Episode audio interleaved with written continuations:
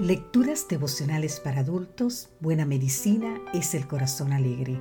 Cortesía del Departamento de Comunicaciones de la Iglesia Adventista del Séptimo Día Gascue en Santo Domingo, capital de la República Dominicana.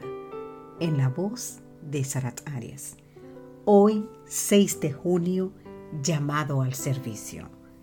Leemos en el libro de Isaías, capítulo 6, versículo 8 Después oí la voz del Señor que decía, ¿A quién enviaré y quién irá por nosotros?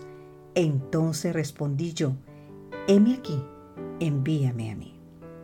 Florence nació el 20 de mayo de 1820 en una familia de elevada posición social.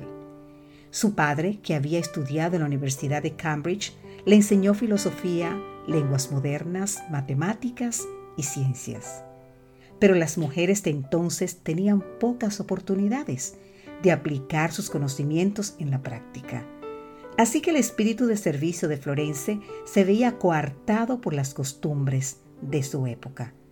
Sin embargo, a la edad de 17 años, sintió que había sido avisada, llamada por Dios para una obra especial.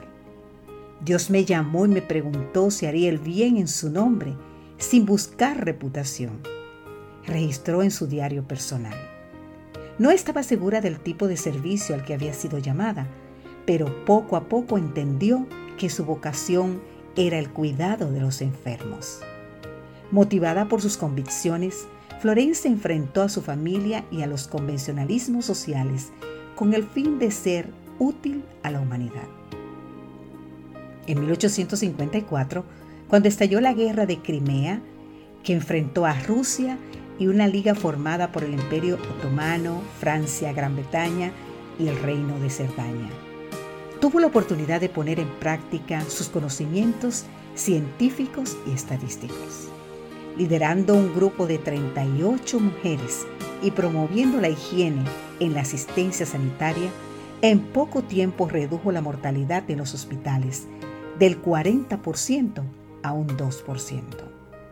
Conocida como la Dama de la Lámpara por sus rondas nocturnas en el cuidado de los enfermos, la luz de Florence, pionera de la enfermería moderna, sigue siendo hoy una fuente de inspiración. Del mismo modo que Florence advirtió el llamamiento de Dios, la Biblia también registra la historia de muchos otros que han sido llamados para servir al Señor. Moisés, Gedeón, Isaías, los discípulos y todos los habitantes de la tierra de toda tribu, lengua, pueblo y nación, como nos dice Apocalipsis 14:6. Tú y yo hemos sido llamados para servirles. Vamos a dejar que gane el prejuicio y pasaremos por alto la invitación. ¿Serán los convencionalismos sociales una excusa para hacer caso omiso a la invitación del cielo? ¿Estamos dispuestos a hacer el bien en su nombre sin importar la reputación? Medita en este día en el llamamiento al servicio que Dios tiene para ti. ¿Has descubierto en qué ámbito puedes servirle? Recuerda que hoy Dios alivia a los dolientes a través de las manos humanas. Porque la voz del Señor sigue diciéndote, ¿a quién enviaré? ¿Y quién irá por nosotros? Y tú hoy atrévete a decirle, heme aquí Señor, envíame a mí.